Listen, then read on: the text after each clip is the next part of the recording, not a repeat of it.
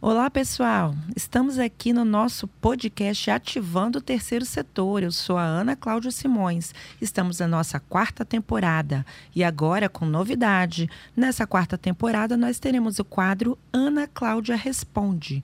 Recebemos 29 dúvidas e temas de entidades sem fins lucrativos e vamos estar aqui a cada programa debatendo, explicando e dando exemplos práticos em cada uma dessas dúvidas. Eu convido vocês a acompanhar conosco semanalmente através do Spotify. Clica lá no link da TV Vitória e lá vocês verão acesso ao podcast Ativando o Terceiro Setor. Bora acompanhar a gente, hein? Começa agora Ativando o Terceiro Setor, socializando informações técnicas em favor da sociedade com Ana Cláudia Simões. Olá, pessoal! Vamos nós para mais um podcast Ativando o Terceiro Setor. Eu sou a Ana Cláudia Simões e hoje nós estamos aqui estreando o quadro Ana Cláudia Responde dentro do nosso podcast. Toda é, semana agora nós teremos uma pergunta, um tema sugerido e demandado por uma instituição sem fins lucrativos. Hoje, nesse episódio, nós vamos responder as dúvidas e trabalhar o tema da ONG Ecob Brasil. É a dúvida da Tainara. Tainara mandou para gente sobre metodologia qualitativa e quantitativa. Bora falar um pouquinho disso então? Bem, vamos começar sobre o que, que é isso. O que é uma metodologia de avaliação qualitativa? Bem, vamos pensar. Falou qualitativa, você pensa em comportamento. Nós estamos falando de projetos sociais, estamos falando de ONGs, de entidades sem fins lucrativos. Escrevem os seus projetos para fazer o quê? Mudar comportamentos. Em geral, em regra, digamos assim, né? Existem projetos que não são especificamente com essa temática, por exemplo, projetos que trabalham com bem-estar do animal, mas vamos focar na maioria dos projetos que têm a ver com mudança de comportamento comportamento humano, seja para saúde, educação, assistência, é, seja para geração de emprego e renda, etc. Então, vamos pensar. Todo projeto social, quase todo, digamos assim, existe uma equipe técnica trabalhando com um método específico escolhido pela ONG para mudar comportamento. Quando se fala de mudar comportamento, a gente pensa: ah, vamos melhorar nessas pessoas a iniciativa, dando exemplos aqui, a autoconfiança, é, é, a capacidade de compreensão, a autoestima, é, a proatividade, a resiliência, etc. Então, uma série de atividades são propostas por uma equipe técnica trabalhando em grupos, metodologicamente, em determinados dias e horários da semana e é, teoricamente está se propondo chegar numa mudança de comportamento positivo em relação ao começo, quando essa pessoa entrou no projeto. Então, a gente está buscando uma mudança de comportamento que pode ser de curto, médio ou longo prazo. Vamos pensar em projetos de um ano e que sejam crianças e adolescentes com baixo rendimento escolar, em função da falta de vamos dizer, disciplina para ter o seu horário de estudo, a falta de consciência da importância do estudo para o seu projeto de vida, é, a falta de respeito, às vezes, aos pais, aos professores. Né? Então, a gente vai trabalhar criança e adolescente para mudar esse comportamento. Isso é o quê? É uma análise que a gente vai fazer qualitativa, porque está ligada ao comportamento. Quando a instituição, a Tainara, nos pergunta sobre metodologia de avaliação qualitativa, o que ela quer saber? Ela quer saber qualitativamente, quantitativamente, como é que é a forma, um método para medir esses resultados, né? Então, é, primeiro, vamos pensar toda mudança qualitativa comportamental, ou seja, melhorei a minha disciplina, a minha autoconfiança, a minha autoestima, a minha compreensão de respeito, a, a, a minha programação para executar as atividades durante o dia, mudei isso tudo. É uma mudança qualitativa. Consequentemente, isso com o passar dos dias, dos meses e dos anos, vai me levar provavelmente a um resultado quantitativo, aquilo que eu consigo medir em número, em percentual ou em valor. Pegando o exemplo que eu dei aqui da mudança de comportamento, de disciplina, atenção, respeito, proatividade, é, programação para estudo pensando em criança e adolescente, se eles mudam isso de maneira perene, constantemente, e a evolução ela vai seguindo no decorrer do tempo, provavelmente que resultado quantitativo, número que a gente vai ver lá na frente, a gente vai ver um número do rendimento escolar subindo. Era uma criança que tirava de 0 a 10, 6, passou a tirar 8. Ela vai consequentemente compreendendo a importância do estudo na vida dela, ela vai conseguir perceber que ela não pode faltar aula, então vai reduzir, né, o número de faltas, vai melhorar que número, a frequência escolar, né, a quantidade de vezes que ela vai à escola, considerando que antes ela tinha falta, isso também vai melhorar. Vamos pensar também em com isso, no decorrer do tempo, ela não falta à escola, ou seja, o número de crianças que vão evadir, desistir de estudar, também vai reduzir. As que estão frequentando esse projeto. Observe, a mudança no comportamento, que é o quali, influencia para a construção de um resultado quanti. Então, o quali vem primeiro e o quanti é uma consequência do sucesso do quali.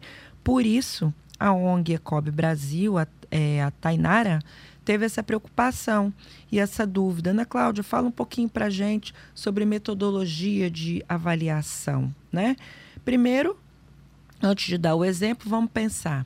Se no qual você está mudando o comportamento e você vai pensar em algum método para mudar, para medir o quanto esse comportamento melhorou, a gente está falando de um método que é um pouco mais livre. Ele é criado pela equipe multidisciplinar e ele depende exclusivamente de você escutar e ver a mudança escutando o próprio beneficiário, ou seja, a criança e adolescente que está no projeto, ele é o beneficiário direto. Então, escutando a ele, o que ele achou, o que, que ele está percebendo de melhoria, é uma forma de você construir uma metodologia de avaliação qualitativa. E você também deve escutar professores desse aluno. Você também deve escutar os pais desse aluno. Então, vamos colocar aí, já falamos em três avaliações, em, em, vamos dizer, em perfis diferentes, ou seja, eu estou escutando o próprio aluno que está frequentando o projeto, eu estou escutando o professor dele, estou escutando os pais dele junto isso tudo e eu vou ter uma análise da melhora do comportamento desse aluno. Então, eu estou falando de uma avaliação qualitativa. Ah, mas e na prática, Ana Cláudia, como é que é isso? Você pode, você, instituição, criar um questionário com uma série de perguntas aonde você coloca a resposta que seria desejável como padrão. E aí, se a resposta que você ouviu está dentro daquela desejável, você atribui um ponto. Se a resposta que você ouviu não está dentro daquela que seria desejável, você atribui zero ponto. Então, imagine que você cria um questionário com 10 perguntas. Então, você cria com a equipe multidisciplinar essas 10 perguntas ligadas ao comportamento e você faz lá a matriz de respostas desejáveis. Pergunta 1, a resposta desejável ideal, digamos assim, no mundo ideal seria essa. Pergunta 2 seria essa. Pergunta 3 seria essa, ok? Então você tem 10 perguntas, 10 respostas ideais, cada uma valendo um ponto, então você tem 10 pontos como máximo. Aí você tem necessariamente que aplicar essa, esse questionário no aluno, nos pais e nos professores antes de começar as atividades do projeto. É o que a gente chama de uma avaliação marco zero. Como que está esse aluno dentro do desejável? Então, você escutando os três, somando e tirando a média, você chegou que aquele aluno está com seis dentro de dez perguntas, considerando ponto um para cada resposta desejável. Seis deu a média. Aí o projeto entra em ação, traz atividade, traz evento, traz palestra, traz passeio, traz sensibilização, traz roda de conversa, traz dinâmica de interação, etc. Né? Que aí é o projeto que vai definir as atividades. Depois de seis meses, aplica de novo o mesmo questionário no mesmo aluno, no mesmo professor e no mesmo pai, né? nos mesmos pais. Aí você vai tirar a média de novo. Opa, passou para oito. Então você já tem um instrumento de metodologia de avaliação qualitativa para comprovar com o juízo de valor de três perfis diferentes, em média pode-se afirmar que aquele aluno melhorou o comportamento, que o projeto está dando certo e está alterando positivamente a vida daquele menino. Então, essa é uma sugestão, é uma das técnicas né, de avaliação qualitativa. E aí, a qualitativa depende então de quê? Da construção de um questionário que a equipe multidisciplinar que vai fazer, da construção das respostas que são consideradas padrões desejáveis, da pontuação 1 um para essas respostas e 0 para que não for desejável, e de ir para campo e aplicar isso nos grupos, né? No caso, no meu exemplo aqui, para o aluno, para o pai e para o professor. Então, observe que ela é, de fato, ela é mais livre. Você não depende tanto de tantas outras coisas. É uma avaliação que ela é, é menos difícil de ser executada né? Cabe juízo de valor? Cabe, mas cabe na hora de construção das perguntas para dar a pontuação 1. Depois você só vai dar a pontuação, 1 ou 0. Já não vai mais julgar, não trata-se de um relatório que cada um que lê chega a uma conclusão e uma interpretação. Então você tem ali mais fidedignidade na avaliação qualitativa quando ela é trabalhada com esse 0 ou 1, um, com esse questionário que eu sugiro, tá? E agora, o próximo passo seria o quê? Uma avaliação quanti. Lembrando do exemplo que eu estou trazendo, que é no caso de meninos é, com baixo rendimento, com falta, com risco de evasão, né? Crianças e adolescentes, é o exemplo que eu estou trazendo. É, o, então, o quantitativo seria o quê? Seria a nota dele tem que ir melhorando no decorrer do tempo, se está tudo dando certo no quali. A evasão não pode acontecer, e o número de faltas tem que reduzir, né? A frequência tem que aumentar. Então, o quantitativo você sempre vai pensar ou em percentual, ou em número, ou em valor. Nesse nosso exemplo é em número, né? Em percentual também. Quanto era a média da nota dele no marco zero e quanto que é a média da nota dele depois de seis meses quanto era o percentual de faltas dele na escola no marco zero e quanto é o percentual de falta dele depois de seis meses. Então, é, observe que o qualitativo ele é mais livre, né? O quantitativo ele vai depender de terceiros. Por quê? Você vai precisar pegar o boletim para você pegar o boletim, vai depender da escola estar em dia entregando esses boletins para os pais, se for um menor, ou para a própria pessoa, se ele for maior. E vai depender desses pais, que é outro terceiro, liberar e ter o compromisso e a assiduidade de entregar esse boletim, senão você não consegue acompanhar a nota e a frequência, né? Então, é, observe que na quantitativo, embora ele seja mais fácil, porque você olha o número, nota antes, nota depois, né? De seis meses ou de um ano. Faltas antes, faltas depois, né? Está na escola ou não está na escola? Ok, ele é mais direto essa avaliação. Você não precisa construir questionário, porém você depende de terceiros. Então, por isso que as pessoas acham a quantitativa um pouco mais trabalhosa, porque ela depende de terceiros.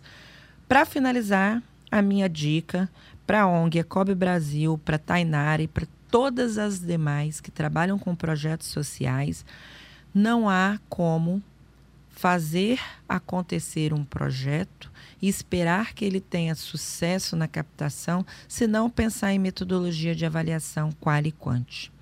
Então precisam ser definidos indicadores. Sem indicadores é muito difícil que haja sucesso na captação de recursos. Indicadores quali, que são os comportamentos que você quer mudar, indicadores quantis, que são os números que você quer melhorar. E uma dica muito importante. Como eu disse, precisa construir um questionário, precisa pegar um boletim. Questionário e boletim são o quê? São instrumentos usados na medição, qual e quant.